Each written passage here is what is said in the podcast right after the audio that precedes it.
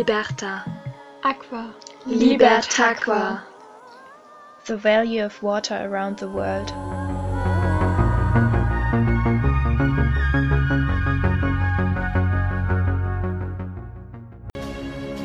Travel is one of the greatest human freedoms ever. I'll say it again. Traveling Travel is the one of the ultimate school. It freedoms teaches you so much about people, culture, nature. Most of all, Big cities are filled with tourists, while travelers focus on the less traveled paths. The rewards are exponentially higher for travelers than for tourists. One year later, living the dream. I mean, traveling, women, money. I have it all. We all know that feeling. We're sitting at home, scrolling through Explore the Instagram. We find our dream travel destination. But when it comes time to book tickets, too expensive. Whether you're searching for beaches straight out of a movie or some of the best food that you'll ever taste, Thailand's got you covered. Where would you rather live?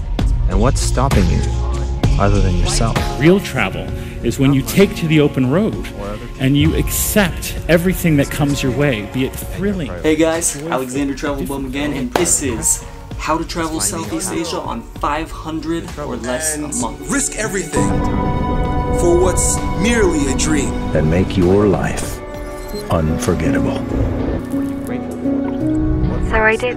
I stepped out of my comfort zone and made adventure my new reality. I want to experience the unknown, something new, something remarkable, I thought. I want to just do it.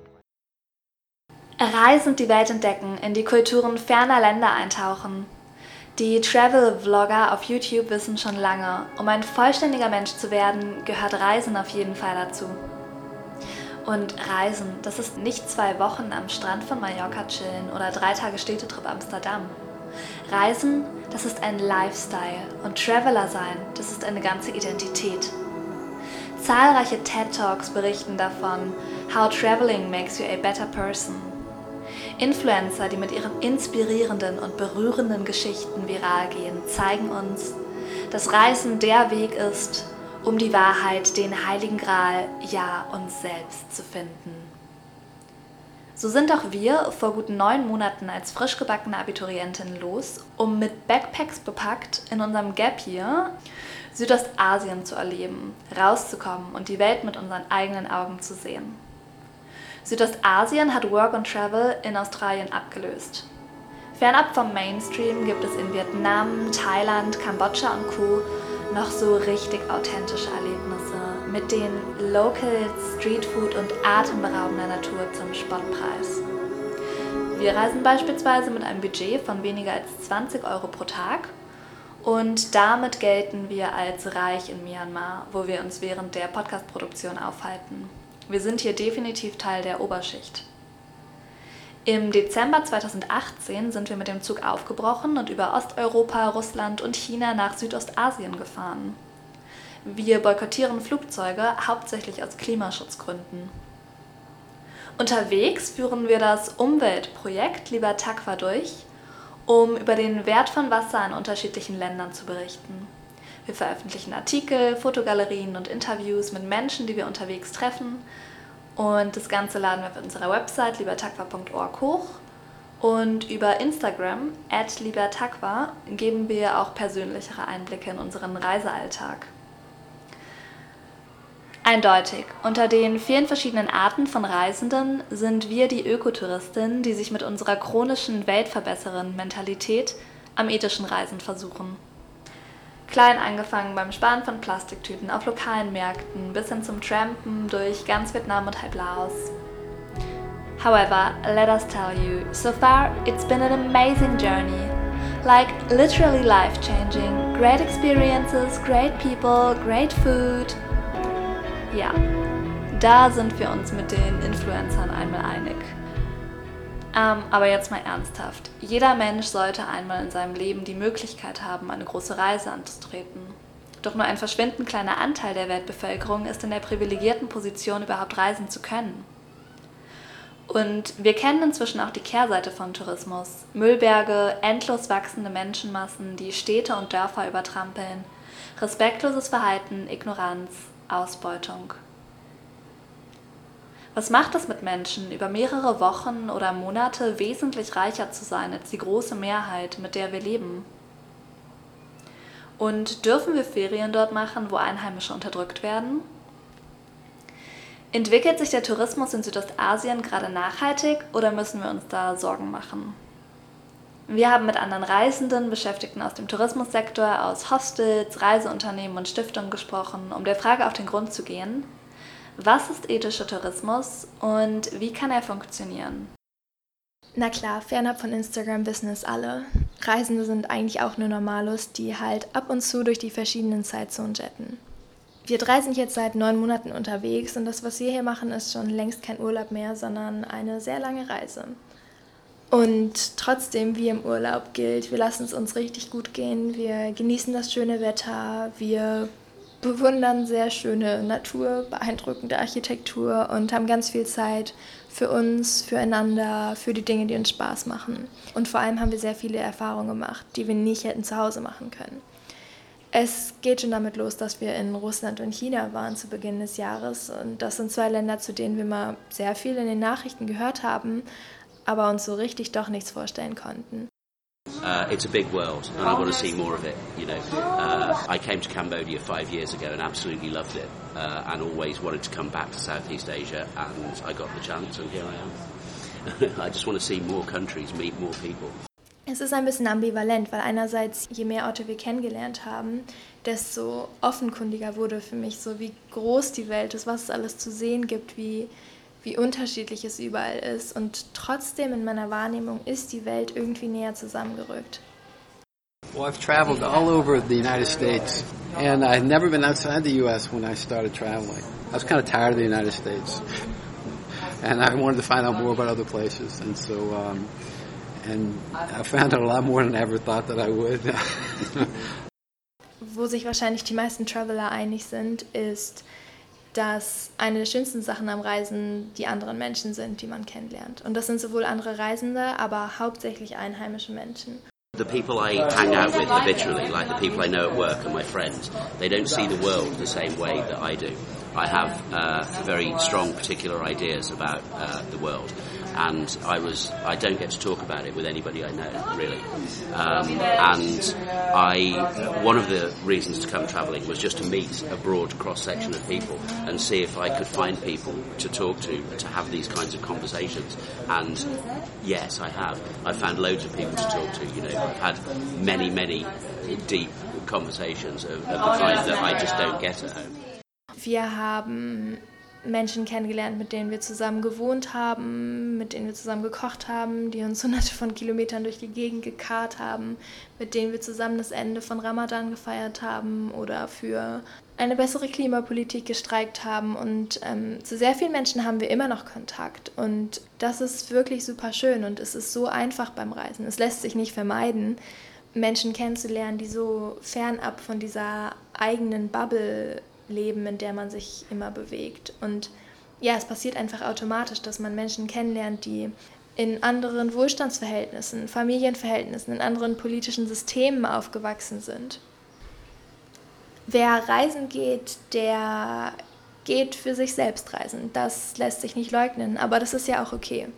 All die Zeit und Freiheit, die macht einfach sehr viel mit einem auf einer persönlichen Ebene all die Geduld und das Selbstvertrauen, das man in Stresssituationen aufbringen muss, die Organisationsskills, die man entwickelt und wie viel man plötzlich hinnehmen kann, weil man ständig und andauernd gezwungen ist, die eigene Komfortzone zu verlassen. Und das ist wirklich eine Sache, die ich jedem Menschen wünschen würde auf der Welt, dass er oder sie die Möglichkeit hätte, auch mal für längere Zeit reisen zu gehen. Ich weiß, dass es absolut nicht die Realität ist und deswegen bin ich umso dankbarer, dass wir dieses Privileg haben, der Minderheit anzugehören, der es vorbehalten ist, reisen zu gehen. I always say that if you have a chance, go and travel because it opens your mind. Okay, Reisen schön und gut. Aber wie sieht das Reisen in Südostasien eigentlich aus? Elena wird gleich berichten und einige unserer Interviewpartner und Partnerinnen zu Wort kommen lassen. Wenn man sich erstmal entschieden hat, nach Südostasien zu reisen, sollte man sich als erstes überlegen, wie man überhaupt hier hinkommen möchte. Und da gibt es ja mehrere Möglichkeiten. Die mit Abstand schnellste und günstigste und deshalb auch beliebteste ist Fliegen. Und ich habe gerade mal nachgeguckt, wie teuer Flüge von Deutschland nach Bangkok sind. und tatsächlich schon welche ab 150 Euro gefunden für einen Flug. Und auch Flüge innerhalb von Südostasien, also zwischen Bangkok und Hanoi zum Beispiel, gibt es schon Flüge ab 40 Euro und das ist gar nicht wirklich teurer als mit dem Bus zu fahren. Für eine Busfahrt, die über 24 Stunden dauert. Bei so krassen Preisen ist es auch wirklich nicht verwunderlich, dass viele Reisende, die wir treffen, nicht nur mit dem Flugzeug nach Südostasien reisen, sondern auch Kurzstreckenflüge zwischen südostasiatischen Ländern machen. Wir haben auch zum Beispiel jemanden getroffen, der extra in ein anderes Land geflogen ist, um das Visum zu verlängern und dann wieder zurück. Oder auch oft Menschen, die einfach aus Bequemlichkeit fliegen. So it's easier to fly than it is to try to take a bus or a train or something like that. But I always fly. I always it's easy. It's just the easiest thing to do. So I flew from England to Indonesia. Uh, and I flew from Indonesia to Thailand. But if if I'm if there's a land border between the countries, I'll go by bus um, because it's cheaper and more ecological. I'll fly when I have to. Ähm, ich fliege dann wirklich auch nicht so gerne, ähm, auch kurze Strecken. Bin auch extra nach Frankfurt mit der Bahn gefahren, um einen Direktflug zu kriegen nach Bangkok, um nicht unnötig zweimal fliegen zu müssen. Und jetzt halt die Bahn und die Busse, obwohl die Busse in Laos echt schrecklich sind. Leider ist Fliegen ein absoluter Klimakiller. Ein Kilometer mit dem Flugzeug verursacht ganze 18 mal so viele Treibhausgasemissionen wie dieselbe Strecke mit dem Zug. The carbon footprint of air travel is so horrendous. It's like you can, it doesn't matter how many lights you turn off in your home or don't leave your television on standby or, you know, walk to uh, and use public transport. One air flight is like, it's more carbon than all of one year of living ecologically. Zahlen wie diese haben uns vor einem Jahr überzeugt, die rund 16.000 Kilometer nach Südostasien nur mit dem Zug und Bus und ohne Flugzeug zu reisen. Das ist zwar immer noch nicht gut, aber immerhin schon besser. Nicht zu fliegen hat unsere Reise auch ziemlich bereichert. Es war gar nicht so unmöglich, wie es uns zuerst erschienen ist. Und es war auch sehr schön, nicht irgendwo einzusteigen und woanders anzukommen, sondern auch zu sehen, was dazwischen liegt. Für den ganzen Weg haben wir so zwei Monate gebraucht, aber wir haben uns auch sehr viel Zeit gelassen und wenn man sich ein bisschen beeilt, kann man es auch in zwei Wochen schaffen. Uns ist natürlich bewusst, dass es voll das Privileg ist, dass wir genug Zeit und Geld haben, das zu machen. Und manche, die wir hier in Südostasien treffen, haben auch zum Beispiel nur zwei Wochen Zeit und können dann nicht vier Wochen ähm, reine Fahrzeit haben. Aber da ist natürlich dann auch die Frage, ob es sich überhaupt lohnt, für so kurze Zeit so weit wegzufahren. Außerdem sollten wir uns noch vor Augen führen, dass nur drei bis fünf Prozent der Menschen auf der Welt überhaupt verreisen können. Es ist also schon voll besonders, überhaupt die Möglichkeit dazu zu haben und Visa genehmigt zu bekommen und genug Geld zu haben. Genau. Weil ich sehe meine Thai-Freunde und die kriegen kein Visum, egal was sie machen, auch wenn sie Geld haben, wenn sie Grund haben zurückzukommen und denen ist das halt nicht gegönnt. Schwierig. Aber okay, gut, der Weg nach Südostasien ist jetzt also geregelt. Bleibt als nächstes die Frage, wo komme ich unter? Und auch hier gibt es wieder sehr viele Möglichkeiten. Es gibt Couchsurfing, Hostels, Hotels, Airbnb, Homestays, Resorts. Wir haben sogar vor der Reise überlegt, ein Zelt mitzunehmen und in Vietnam auch wirklich Reisende getroffen, die eins hatten und benutzt haben und das sehr gut fanden. Ähm, wir kamen aber auch ganz gut ohne klar und haben mittlerweile eigentlich außer Zelten alle Unterkunftsarten durchprobiert, die alle ihre eigenen Vorzüge hatten. In Russland und China haben wir oft Couchsurfing gemacht ähm, und weil wir zu dritt sind, geht es auch sehr gut, dass wir uns Wohnungen teilen können mit Küchen, wo wir dann kochen können. Ähm, an sich ist es auch eine schöne Idee, so über Airbnb, wenn wir bei Leuten wohnen und ihnen dann Geld geben, aber trotzdem ist es ein kritisches Unternehmen, was wir damit unterstützen, ähm, weil das Geld halt nicht immer bei Privatpersonen ankommt, sondern ähm, es auch oft kommerzialisiert ist und dann irgendwelche Firmen dahinter stehen, was wir vorher gar nicht unbedingt sehen und natürlich auch, dass Wohnungen leer stehen und sich dadurch der Wohnungspreis erhöht. Andere Reisende treffen wir meistens in Hostels, wo es dann auch Gemeinschaftsräume zum Aufhalten gibt. Um, and as far as staying, I look for the hostels. Uh, I've had when I was in Vietnam, I had a private room for a long time, which was nice, nice to have. But um, I look at the hostels, and if I see a hostel hasn't had a review in three months, something's wrong because people don't want to say anything negative about it. That's, that's my, my evaluation. Also manchmal in Hostels, manchmal auch in Hotels, weil ich keine Lust mehr auf die Leute habe. Oder wenn ich mal eine gute Klimaanlage brauche. Oder einen Pool. Aber hauptsächlich Hostels, ja.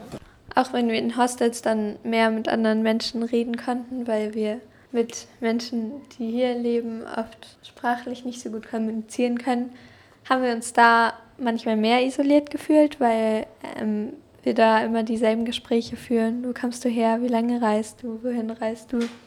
Und auch einige Menschen gezielt diese Gespräche suchen und, und darin einen sehr großen Reiz am Reisen sehen.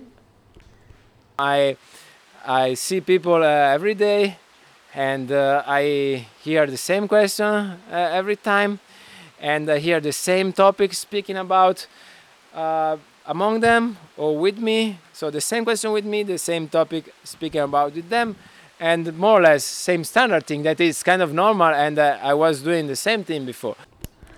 Jetzt haben wir uns schon um die zwei wichtigsten Komponenten am Reisen gekümmert, nämlich um die Unterkunft und den Transport.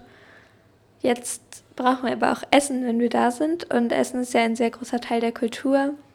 Wir selbst kochen hier oft ähm, und genießen es auch, auf den lokalen Märkten einzukaufen.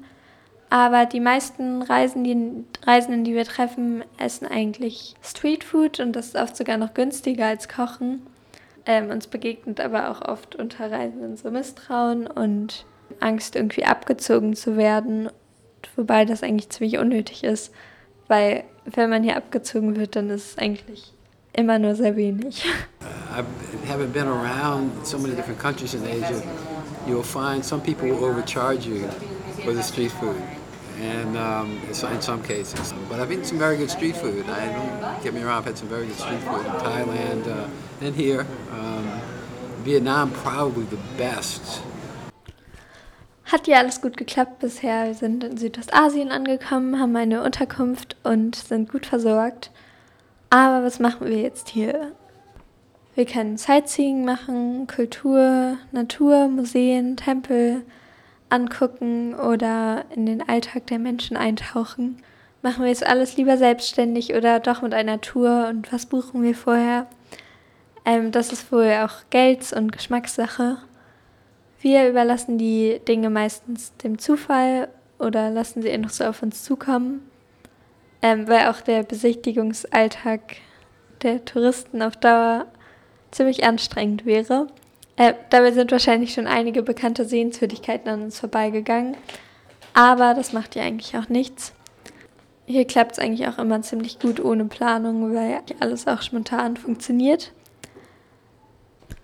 Generell bei der Wahl der Aktivitäten oder bei der Wahl der Tourunternehmen, wenn man jetzt eine Tour macht, ist natürlich sehr wichtig, dass wir Verantwortung haben gegenüber den Menschen und der Umwelt und respektvoll damit umgehen. Es gibt ja auch oft total andere Verhaltensregeln in anderen Kulturen. Zum Beispiel darf man hier nicht mit dem Fuß auf irgendwas deuten, weil die Füße hier als dreckig gelten und das voll unhöflich ist.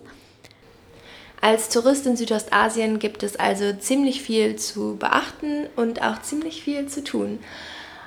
Unabhängig davon, wie genau man seinen Reisealltag entscheidet, Letztlich wird man auf jeden Fall Geld hier lassen und Nina wird gleich erläutern, welche Wirkung das Geld der Touristen hier in Südostasien hat. Ich sitze frühmorgens in Yangon, der bevölkerungsreichsten Stadt Burmas, in einer der unzähligen kleinen Teestuben, die den Wegesrand und Wald unseres Apartments säumen. Die Ladenbetreiberin versorgt mich und andere sehr müde Menschen mit Kaffee, Chai und Gebäck. 200 Kiat also ungefähr 10 Cent für eine Tasse dampfendes heißes Wasser und Instantpulver. Tee kann man sich aus einer Kanne auf dem niedrigen, schrillpinken Plastiktisch einschenken, so viel man mag, ohne Aufpreis zu zahlen. Beim Einkauf, zum Wohnen, für Transport und Freizeit. Wir lassen schon ordentlich Geld in den Ländern. Ähm, das trifft natürlich noch mehr auf Touristen mit höherem Reisebudget zu und nach oben sind dem wirklich keine Grenzen gesetzt. Ob knausrige Backpacker, Luxusreisende oder Familienurlauber, klar ist, dass Massen internationaler Gelder in den Tourismus fließen.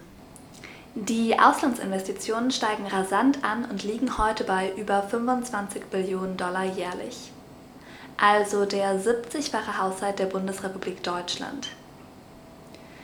Vergleicht man die erhaltenen ausländischen Investitionen weltweit, so schneiden die boomenden Tigerstaaten Südostasiens im weltweiten Vergleich nicht schlecht ab.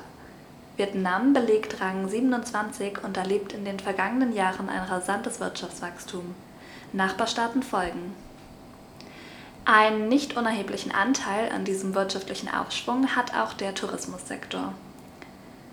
Zu den Entwicklungen in Vietnam berichtet uns der Reiseführer Christian Oster über dramatische Besucheranstürme im Norden Vietnams. Das ist, wenn wir hier gerade in Vietnam auf den Tourismus schauen, ähm, im Grunde genommen katastrophal. Ihr werdet irgendwann mal, wenn ihr die Gelegenheit habt, beispielsweise nach äh, Halong fahren. Äh, das ist, ich sage jetzt mal, das ist ein bisschen so, wie wenn man äh, äh wenn man da jetzt nicht hinfährt, ist es so, wie wenn man nach Ägypten fährt und hat die Pyramiden nicht gesehen. Also einmal sollte man dahin gefahren sein, aber es ist natürlich auch mittlerweile Einboten, Ausnehmen, Ausboten. Es ist einfach ein Tourismus-Hype, der auf Kosten äh, dieser, äh, dieser Natur, dieses, dieses Weltnaturerbes geht, geht.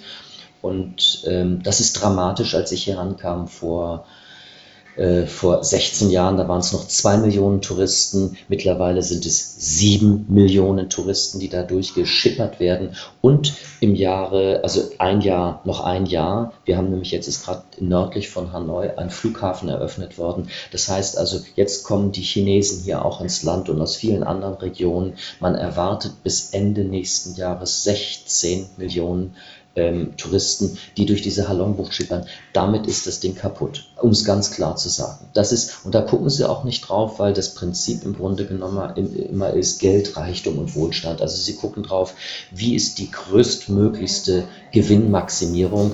Für Laos haben wir mit dem Leiter eines der führenden Reiseunternehmens, nämlich Dave von Green Discovery, gesprochen der uns erzählt, es gebe seit der Grenzöffnung 1990 einen starken Tourismusboom. Uh, during the last 20 years, tourism has really grown. It only really opened its borders in the early 90s, and before then it was a very, very closed country. Well, since the 90s it's opened, uh, but since the year 2000 it's definitely grown a huge amount, and I think like uh, Vung Vieng is a great case study of that, from going to being relatively unknown to like a mecca for partying backpackers and now is starting to regrow again as an ecotourism hotspot in Laos. Ja, Dave hat es gerade bereits erwähnt, das Stichwort Ecotourism. Tourismus wird ja ganz klar von den Interessen der Länder dominiert, wo die meisten UrlauberInnen herkommen und auch große Tourismuskonzerne ihren Sitz haben. Umweltbewusstsein und eine Wertschätzung der unberührten Natur Südostasiens, der exotischen Wälder, das bringen viele Reisende aus dem globalen Norden mit sich als Erwartung. Wir selbst sind ja das beste Beispiel für Ökotouristen. Doch auch andere Reisende, die wir getroffen haben, passen sehr gut in die Kategorie. Eine Freundin von mir, die jetzt auch unterwegs ist, hat sich extra einen großen, diesen, diese Refill-Becher geholt. Und Michael macht ja den Einkauf in Sihanoukville. Wir haben unseren Belieferern jetzt der Gemüsefrau und so weiter schon beigebracht, dass es nicht mehr extra in Plastiktüten einpackt, sondern dass wir Körbe mitbringen, dass er Körbe mitbringt. Ähm, wir kaufen wenig mit Umverpackung, also natürlich, wenn Kekse, dann ist jeder Keks einzeln eingepackt, es gibt nichts anderes so ungefähr just buy, drink and throw away. I will be happy here even if I can buy like refill water. Aber es, ich glaube, es kommt auch so langsam. Ich weiß, dass es einen unverpackten Laden in Bangkok mittlerweile gibt, der natürlich viel zu teuer ist und die Einheimischen, wenn sich das nie leisten können, das ist auch eher so ein Hipster-Ding, aber ich glaube, es kommt so langsam. Ein Gastgeber aus einem kleinen abgelegenen Gasthaus im Norden Laos berichtet uns von der steigenden Nachfrage nach grünem Tourismus. I, I I don't know what what role will play the the tourism in in this development. I think uh, it can be a good role because uh, if they, they understand what the tourists like, they will probably move to more eco project. Aus Italien ausgewandert, leitet er zusammen mit seiner laotischen Frau Tao ein Gasthaus im Sinne der Nachhaltigkeit. Sie versorgen fast autark ihre Gäste aus ihrem selbst angelegten Permakulturgarten. Wir haben da selbst für ein paar Nächte geschlafen und das war echt beeindruckend, was sie da so alles angebaut haben. Von Bananen über Ananas, Gurken. Was sich Michele vom Tourismus in der Zukunft wünscht, hat er uns am Ende nochmal auf den Punkt gebracht. Uh, my my kind of dream is like turn Laos in a in a in a eco ecotourism place because will be will be a great place and uh, make Laos has still a lot still still a lot of nature you you can imagine. Although they they they they cut a lot of tree a lot of forest they still have a lot of nature Ja, auch viele andere westliche Reiseanbieter, mit denen wir gesprochen haben, handeln nicht nur durch Nachfrage gelenkt, sondern auch nach persönlichen Nachhaltigkeitsbestrebungen. Ähm, einfach weil sie Menschen und Umwelt in Südostasien nicht ausbeuten wollen, sondern eine positive Form des Tourismus, die auch einen Wert für die Gastgebergesellschaft bietet, ähm, unterstützen wollen. Für Christian aus Hanoi bedeutet das, also wir ähm, sind jetzt, sagen wir mal, sehr auch interessiert daran, dass wir eine Art nachhaltigen, das ist ja unser deutsches Lieblingswort, das nachhaltig irgendwie machen und dass wir das umweltverträglich machen, dass wir unsere äh, Fußstapfen, die wir da hinterlassen, äh, nicht allzu viel Schaden anrichten. Ähm, ich lege beispielsweise Wert darauf, dass wir dass ich bin hier mit sehr kleinen Grundgruppen unterwegs. Ich habe jetzt kein Fähnchen, wo 50 Leute hinterherlaufen. Und ähm, auch auf dem Land nachhaltig im Sinne davon, dass wir die Bevölkerung mit einbeziehen, äh, dass die, äh, die da wenig Geld haben, auch mit profitieren von dem, äh, von dem Tourismus.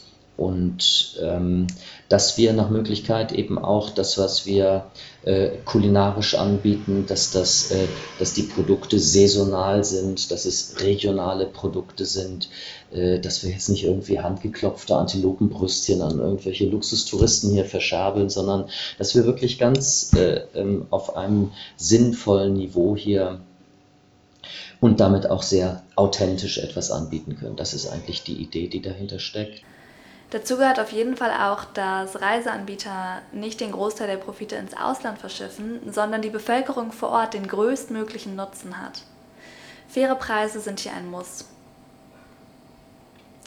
Es ist unerlässlich, die Selbstbestimmtheit und Würde der GastgeberInnen zu akzeptieren und der gastgebenden Gesellschaft Mitsprache und Teilhabe am Tourismus zu ermöglichen. We are 100% Lao owned. We employ just under 100 people approximately 30% of that is uh, female staff. Uh, we support uh, indirectly over 2,000 people through the support of about 300 families in a number of remote villages. finden bei uns Brot und Arbeit. Also bei uns Arbeit von uns leben direkt sechs Angestellte plus ein Bootsfahrer mit seiner Familie und dann diverse Leute, wo wir regelmäßig einkaufen, unterstützen wir. Und von daher sind wir hier mehr oder weniger beliebt. So there is myself and two other staff who are international staff and the rest of our staff are Lao. Ja, Tourismus kann also als Motor dienen, um dringende wirtschaftliche Impulse gerade für Länder des globalen Südens zu bringen aber auch um neue Arbeitsplätze und Einkommensquellen für Einheimische zu schaffen. Doch das Wachstum birgt auch Gefahren und vielerorts ist Tourismus leider eine Armutsquelle, anstelle Reichtum zu bringen. We also believe that we have a very strong commitment to corporate social responsibility that some of the other organisations don't necessarily have. There are quite a lot of organisations in Laos that sort of spring up to fill a small gap in the market and then that gap gets closed and their business kind of gets closed as well. Es gibt jetzt seit neuestem die Chinesen hier, die machen das ganz anders. Chinesen kaufen nur bei Chinesen. Das heißt, die Einheimischen bleiben außen vor. Weil dann gibt es einen chinesischen Supermarkt, einen chinesischen Marktstand und dann bleiben die Kamatschaner halt außen vor. Darüber sind sie natürlich nicht so glücklich. Zudem die Chinesen dafür gesorgt haben, dass die Preise um ein Zehnfaches gestiegen sind. Das heißt, die Einheimischen können sich normale Sachen, die sie sich vorleisten können, nicht mehr leisten, weil es zu teuer geworden ist. Und die sehen die Entwicklung mitunter kritisch.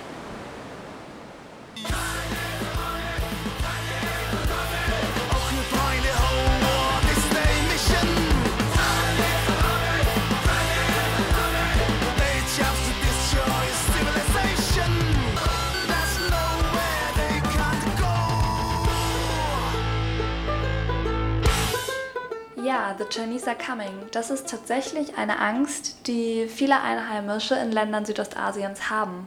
Doch was hat es mit diesem Mythos der chinesischen Expansion durch Tourismus auf sich? In Vietnam, Kambodscha, aber auch in Thailand stellen Chinesen zahlenmäßig den größten Anteil der Touristen dar. Und so ist es Fakt, dass sie die Infrastruktur und den Arbeitsmarkt sehr stark prägen. In Südostasien sieht man sehr viele chinesische Reisegruppen. Wir haben bis jetzt noch an jedem touristischen und pittoresken Ort welche angetroffen. Und die werden nicht bloß belächelt, wie vielleicht in Paris, sondern sind an vielen Orten außerordentlich unbeliebt. Vorwürfe, die wir von Einheimischen sowie anderen Reisenden gegenüber chinesischer Reisegruppen gehört haben, sind vor allem ein mangelndes Interesse an der Kultur des Reiselandes und daraus resultierendes ignorantes oder auch respektloses Verhalten und auch im Kernpunkt der Vorwurf, dass Chinesen nur mit Chinesen handeln würden. Also keine Profite an lokale Unternehmen. Wie eine chinesische Tourismusinvasion aussieht, das haben wir in der kambodschanischen Küstenstadt Sihanoukville selbst gesehen. Von der Phnom Penh Post wurde die Stadt bereits in Little China umgetauft.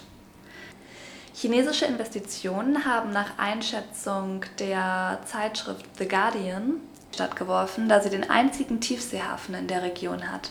Die Stadt hat somit eine wichtige strategische Rolle bei Chinas umfassenden Infrastrukturprojekten in Eurasien. Nämlich soll eine neue Seidenstraße chinesische Güter überall auf der Welt besser verfügbar machen. Schon jetzt machen 20 Prozent der Bevölkerung der Stadt Chinesen aus. Und die Zuzugsrate nimmt seit 2017 und 126 Prozent pro Jahr zu. Wir konnten bei unserem eigenen Aufenthalt selbst sehen, dass die Stadt eine einzige lärmende Baustelle geworden ist. Ein Megaprojekt reiht sich an das nächste und Hochhäuser werden aus dem Boden gestampft. Wenn dafür ein paar Mangrovenwälder und einzigartige Ökosysteme draufgehen, dann steht das dem Profit leider selten entgegen. Nach Ende des Bauwahns sollen hier High-End-Wohnbezirke entstanden sein doch problematischerweise profitieren nur sehr wenige Einheimische von dem Geld. Die meisten werden stattdessen durch die gestiegenen Lebenserhaltungskosten verdrängt oder in Armut gestürzt. Auch geht die Vielfalt in so überrannten Städten schnell verloren, denn lokale Märkte werden durch Supermarktketten ersetzt.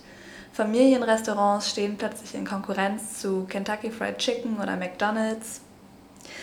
Die schwachen Staaten Südostasiens können die Verdrängung der Bevölkerung oder die Umweltzerstörung oftmals nicht verhindern. Ja, die Gefahren des unnachhaltigen Wachstums durch die Tourismusbranche gehen selbstverständlich nicht nur vom chinesischen Staat aus. Durch Auslandsinvestitionen deutscher Unternehmen, die sich am aufstrebenden Südostasien bereichern, aber auch durch die kleinen und vielen Kaufentscheidungen, die wir als Touristen vor Ort treffen. Kaufen wir nur bei Ketten von zum Beispiel 7-Eleven ein, bleibt kein Cent bei den lokalen Unternehmen. Und auch die anscheinbar ökologisch angehauchten Individualreisen sind natürlich sehr schadhaft, wenn man hinfliegt, zurückfliegt, vielleicht mit kritischen Unternehmen irgendwie Minderheiten bestaunt. Da muss man einfach ähm, super, super vorsichtig sein, wofür man sein Geld ausgibt, damit man da keine negativen Projekte unterstützt, die mehr Schaden anrichten, als dass sie Nutzen bringen. Zum nachhaltigen Reisen gehört ein Gesamtpaket. Wir müssen informiert sein, wie in nachhaltige Wirtschaft investiert werden kann. Dabei müssen wir aufpassen, wenn wir in autoritären Regimen reisen. Ja, wir müssen auch im Alltag ständig reflektieren, was bewirkt eigentlich mein Geld. Es ist nicht nur das Wirtschaftsgefälle, das mit viel Bedacht behandelt werden muss, sondern auch auf kultureller und sozialer Ebene verpflichtet mich als Touristin das Reisen zu viel Achtsamkeit. Es ist ein großes Privileg zu reisen und an Orten überall auf der Welt willkommen geheißen zu werden. Und als Touristin bemühe ich mich deswegen, ja, meine Wertschätzung und Dankbarkeit auszudrücken. Das heißt, ich benehme mich auf jeden Fall wie ein Gast und nicht so, als sei ich zu Hause. Und vor allem, das ist am wichtigsten, bemühe ich mich Menschen immer auf Augenhöhe zu begegnen. Das ist schwierig. Also das schaffen Touristen nicht immer. Also wir sind selbst schon daran gescheitert und haben Geschichten mitbekommen, haben Sachen gesehen. Ich glaube, das Problem ist meiner Beobachtung nach, dass Menschen, die reisen gehen, sich von der Kultur, auf die sie treffen werden und von den Orten und Menschen, die sie kennenlernen werden, oft Bilder machen, die rassistisch sind. Wir sind rassistisch sozialisiert, aber beim Reisen wird es eben besonders offenkundig. Ich glaube, man kann das ganz gut am Beispiel der Sprachbarriere verdeutlichen. Also wir drei besprechen kein Thai, Khmer, Vietnamesisch, sondern sind immer darauf angewiesen, uns auf Englisch verständigen zu können. Und neulich sind wir 24 ähm, Stunden lang mit so einem Nachtbus gefahren und da war auch ein Mann mit dabei, der nur Englisch sprechen konnte und ähm, an der Grenze hat er dann festgestellt, dass er seinen Pass vergessen hat. Und dann hat er sich lautstark am Telefon über das Personal ausgelassen, von dem er fand, dass es nicht kompetent genug war, ihm dabei zu helfen, wieder zurück nach Hanoi zu fahren. Und er hat uns wirklich ins Telefon geschrien und dann hinterher hat er nochmal mit den Busmenschen geredet und hat wirklich super laut geredet, jede Silbe ganz überdeutlich ausgesprochen und wie wild gestikuliert. Also er hat so mit ihnen geredet, als seien sie Kleinkinder. Und das ist einfach unverschämt. Also so diese Annahme, dass er dass sie kein Wort Englisch verstehen, dass er über sie reden kann, wie er möchte und anderes Beispiel ist natürlich auch äh, Sapa, sage ich jetzt mal. Sapa im Norden, das ist auch, da fahren viele hin, um irgendwie ethnische Minderheiten anzugucken. Die sind domestiziert, die ziehen sich eine Kutte über und sagen, hallo, ich bin Minderheit, gib mir Geld und verkaufen irgendwelchen Chinamüll. Das ist so nicht, ähm, nicht gewollt impliziert doch irgendwie, dass sie uns eigentlich helfen müssen, dass ihr Englisch besser sein müsste. Deswegen ist dann auch voll wichtig, dass man so das Feingefühl dafür entwickelt, dann einfach schnell locker zu lassen und Menschen dann nicht mit einem schlechten Gefühl stehen lässt. Rassistische Vorteile von Touristen werden natürlich verstärkt dadurch, dass Touristen eben reisen, um möglichst viel Fremdes zu entdecken. Also besonders seit einigen Jahren ist das Reiseideal so die Exotik. Also es das heißt so Fremdes und Unterschiede zwischen der Kultur von da, wo man herkommt und wo man hinfährt, werden nicht nur gesucht, sondern auch extra inszeniert, weil das eben das ist, was verkauft wird und zum Teil auch konstruiert, weil Touristen eben mit diesem fixierten Blick durch die Gegend reisen, dass sie eben das suchen, was das hier von dem Zuhause unterscheidet.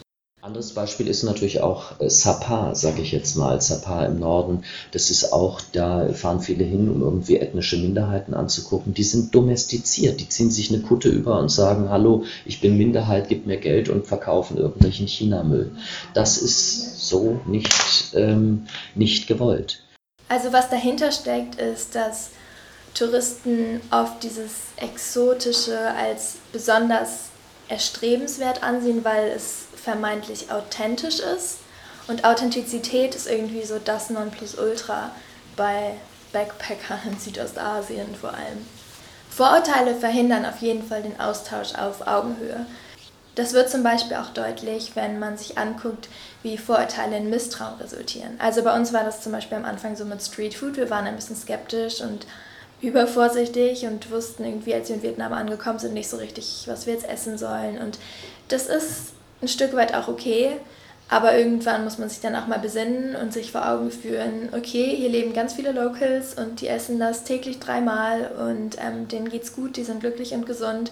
Und es ist wirklich unangemessen, hier jetzt davon auszugehen, dass es keinerlei Hygienestandards gäbe und man vergiftet wird, wenn man das in den Mund nimmt. Ja, des Weiteren habe ich in so Reiseforen vor allem ziemlich oft so diese Vibes bekommen, dass Menschen davon ausgehen, dass alle Busticketverkäufer, Restaurantbesitzer, Hostelbetreiber potenzielle Betrüger sind, die es irgendwie nötig haben, einem immer bei jeder Möglichkeit das Geld aus der Tasche zu ziehen, weil sie so verzweifelt und bedürftig sind. Und also erstmal die Annahme ist absurd, ja, aber auch einfach, dass die Absicht allen unterstellt wird. Das ist wirklich unverschämt. Damit geht auch oft einher, dass Touristen hier Einheimischen oftmals die Kompetenz nicht zutrauen, ihnen bei irgendwas zu helfen. Sei es auch sowas wie Tickets kaufen oder Wege oder irgendwas Organisatorisches, was auch irgendwie vermessen ist, weil ja, die hier wohnen und es vielleicht sogar deren Job ist. Ähm, ja, aber irgendwie gibt es da oft so diese Haltung, ja, die wissen bestimmt nicht, was ich meine und ich mache das lieber alleine, damit es richtig wird. Und ja, obwohl es einfach voll angemessen wäre, vielleicht mal die Kontrolle abzugeben und jemandem zu vertrauen, der da einfach die Kompetenz besitzt. Also man selbst verpasst natürlich am meisten dadurch, aber trotzdem ist es auch respektlos und unhöflich und um ehrlich zu sein auch ziemlich dumm. Also es ist einfach zu kurzsichtig gedacht und mein eigener Weg ist der einzig richtige. Gerade auch weil dieser Tunnelblick von Touristen dazu führt, dass oftmals so kulturelle Besonderheiten letztlich ignoriert werden und dadurch dann Bedürfnisse übergangen werden oder Menschen bevormundet werden. Also wenn wir zum Beispiel auf dem Markt einkaufen und sagen, dass wir keine Plastiktüte haben wollen, dann ist das erstmal legitim, finde ich.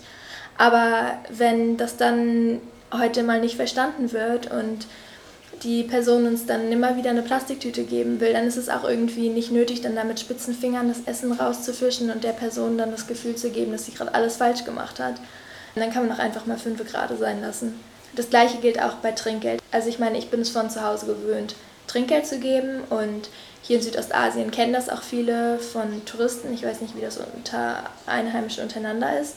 Aber manchmal wollen es Menschen auch nicht annehmen. Und das ist dann auch voll wichtig zu respektieren, finde ich, weil so Aufdringen von Trinkgeld hätte wieder so einen Anklang von, aber du bist doch so arm und ich bin so reich und du musst dich jetzt über mein Geld freuen.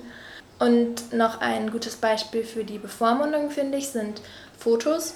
Also auch Menschen in Südostasien haben ein Recht auf digitale Selbstbestimmung und sie sind keine Attraktion. Auch wenn die Kinder noch so niedlich sind, kann man auch einfach nachfragen, ob Fotos gemacht werden dürfen, vor allem wenn die veröffentlicht werden sollen. Das sind so Dinge, die man auch mit der Zeit lernt, halt so Dinge aus dem Reisealltag. Aber es gibt natürlich auch größere Aspekte der Kultur und der Geschichte, die einfach Regeln hervorgebracht haben, die bekannt sein sollten. Also zum Beispiel der Umgang mit Mönchen, dass wir als Frauen halt einfach Rücksicht darauf nehmen, nicht zu berühren. So. Und gehe ich in einen Tempel mit kurzen Klamotten oder nicht? Das finde ich nämlich ganz, ganz schrecklich. Ja. Und auch, wie wir damit umgehen, dass viele Menschen hier einfach wirklich ausgesprochen gastfreundlich und hilfsbereit sind, weil es eben dann auch unsere Verantwortung ist, das nicht auszunutzen, sei es auch ungewollt. Das haben wir vor allem beim Trampen jetzt neulich wieder gemerkt. Ja, ja lustig. Ich hatte tatsächlich genau, also nicht ich, aber eine Freundin von mir, genau das gleiche. Die war auch Hitchhiken und hatte aber auch noch irgendwie, ich weiß nicht, ob sie ihr Handy verloren hatte, irgendwas da passiert und ähm, das hat halt eine vietnamesische Familie mitbekommen und die haben die dann auch mitgenommen im Auto und haben dann nicht nur ihr Essen gegeben und Trinken gegeben und alles, sondern die haben die haben in ihrer Familie, weil die haben sie dann mit nach Hause genommen, auch haben sie Geld gesammelt ja, für meine Freundin. Genau. Und meine Freundin meinte halt so, sie, das war das Schlimmste, weil sie einfach ja. nicht wusste, weil sie hat die ganze, sie hat gesagt, so lange ich brauche es nicht, weil es war auch klar, wir treffen sie hier und wir, also ich glaube, sie hatte tatsächlich irgendwie ihre Kreditkarte nicht, irgendwas war auf jeden Fall. Ja. Aber es war klar so, sie hat schon, sie hat Geld und sie kommt dann auch wieder an Geld und es ging, aber sie konnte das halt auch nicht vermitteln und dann ist es ja auch wieder schwierig, so wenn du es dann so strikt ablehnst, so das ist ja eigentlich auch genau und dann hat sie halt am Ende, und das war echt viel Geld, also das war sogar, das waren bestimmt irgendwie 150 Euro oder so. Es war wirklich, wirklich viel Geld. Und halt, wenn man irgendwie überlegt, so, und ihr, ihr war das halt auch so unangenehm. Und sie hat halt das dann irgendwie hier in Vietnam halt gespendet und hat das halt irgendwie, weil sie halt auch meinte, sie wusste, wusste nicht, was sie machen soll. Und das fand ich auch echt, echt krass. Damit echter Austausch stattfinden kann, ist es wichtig, dass Touristen die Kultur kennenlernen. Und das ist eben nicht nur einmal schnell den Wikipedia-Artikel lesen, sondern das ist so ein Gefühl, was sich mit der Zeit einstellt. Und, und die Betonung liegt auf mit der Zeit. Und ähm, das schaffen viele Touristen nicht, unter anderem auch, weil bei ihnen die Zeit drängt. By going on holiday somewhere, you don't get the true flavour of somewhere. The longer you stay there, the, the more you kind of understand what the, the culture is about. Uh, so, you know, uh, travelling on a for a year or 10 months gives me the chance to, to stop longer in places.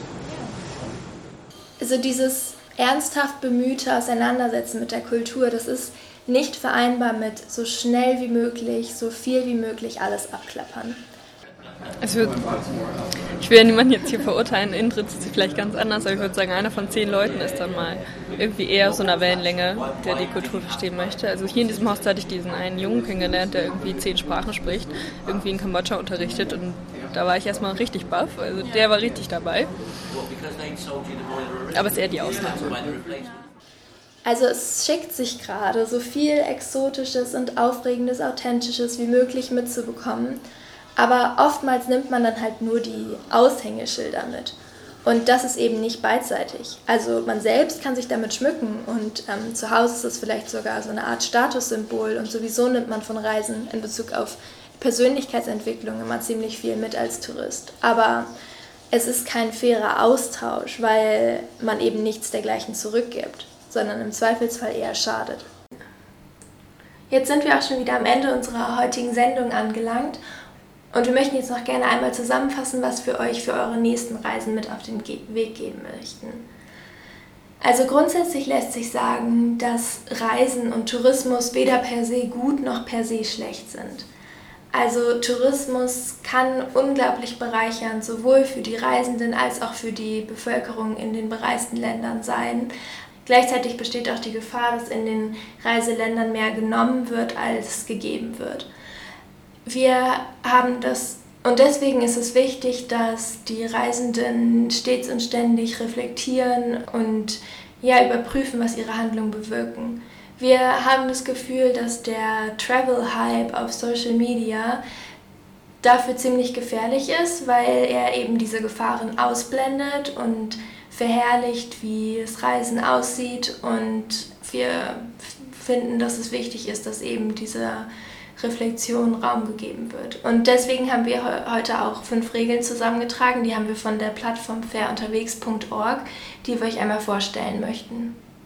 Genau, der erste Punkt bezieht sich auf die Zeit, nämlich dass man sich vorher auch auf die Reise ein bisschen einstimmen soll, sich informieren und dann auch vor Ort sich Zeit zu nehmen, um auch die Orte besser kennenzulernen und nicht einfach nur so durchzuwaschen und sich die bekanntesten Sehenswürdigkeiten schnell anzugucken.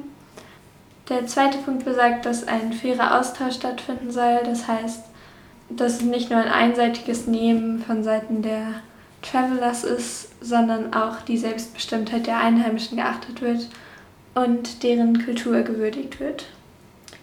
Der dritte Punkt bezieht sich auf faire Preise. Geiz ist nämlich ziemlich ungeil, vor allem wenn im Reiseland die Löhne sehr viel niedriger sind und eh alles schon viel günstiger ist, ist es ziemlich unnötig, wenn man als reicher Tourist aus Deutschland dann so knausert. Und natürlich ist es auch immer hilfreich, sich zu fragen, ob der Preis, den man bezahlt, fair und gerecht wirkt oder eher ausbeutet. Der vierte Punkt besagt, dass ja, es wichtig ist, die Natur zu achten, nicht zu zerstören durch Plastik, durch diese kleinen Mini-Flaschen, die alle Touristen immer kaufen, oder durch viel Fliegen, CO2. Genau, und der fünfte Punkt besagt, dass der Nutzen für die lokale Bevölkerung auch größtmöglich sein soll. Und das lässt sich eben umsetzen, indem man auch kleinere Geschäfte unterstützt und weniger große Ketten. Das sind die Regeln, die wir euch gerne mit auf den Weg geben würden. Und wenn ihr euch daran haltet, dann seid ihr auf einem guten Weg und dann hoffen wir, dass ihr sehr schöne Reisen vor euch habt.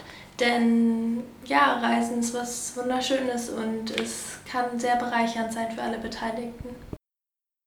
Wir freuen uns dann auf die nächste Sendung und bis dahin einen schönen Monat. Tschüss!